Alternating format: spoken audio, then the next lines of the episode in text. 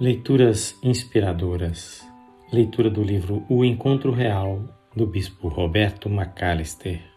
Capítulo 5 O Encontro Realizado. Quarta parte. Formas de oração. Tudo quanto existe tem estrutura, desde uma simples garrafa até um corpo humano. Não pense que a oração não tem também forma e estrutura.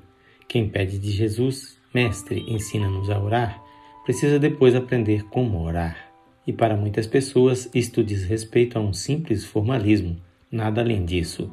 A pessoa que ignora a orientação bíblica e a direção do Espírito Santo sobre suas orações cairá numa monotonia que só irá cansar não só a Deus, como a ela própria.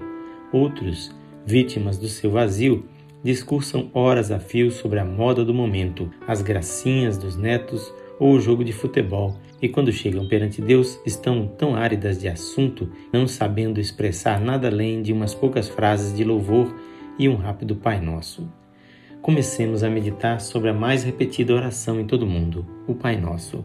Quase todo o povo brasileiro conhece de cor estas palavras que aprenderam no catecismo, em casa ou nas escolas quando crianças. Tão familiar é ela que podem repetir as palavras simplesmente com a boca, sem ligá-las jamais à mente Justamente aí está o perigo. A mais sublime das orações se torna sem sentido ou valor na boca de quem a repete sem concentrar sua mente no que está dizendo. Volto a afirmar que a oração requer muita disciplina, pois a pressão de atividades, de responsabilidades, preocupações e decisões importantes serve como bloqueio no caminho para Deus em oração. Enquanto os lábios estão proferindo palavras inspiradas, a mente está desenhando encontros pela tarde ou calculando contas a pagar amanhã. Sugestão neste sentido é escrever a oração, pois desse modo estarão envolvidos tanto os olhos como a mão e os lábios. E mais, justamente pelo fato de se escrever a oração, é que ela terá de ser feita mais lentamente. A oração do Pai Nosso, por exemplo.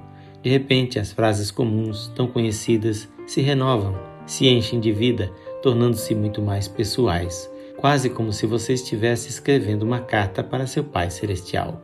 Por este meio tão simples, tenho copiado orações bíblicas com grande proveito, tornando-se esta atividade algo que veio enriquecer imensamente as minhas orações.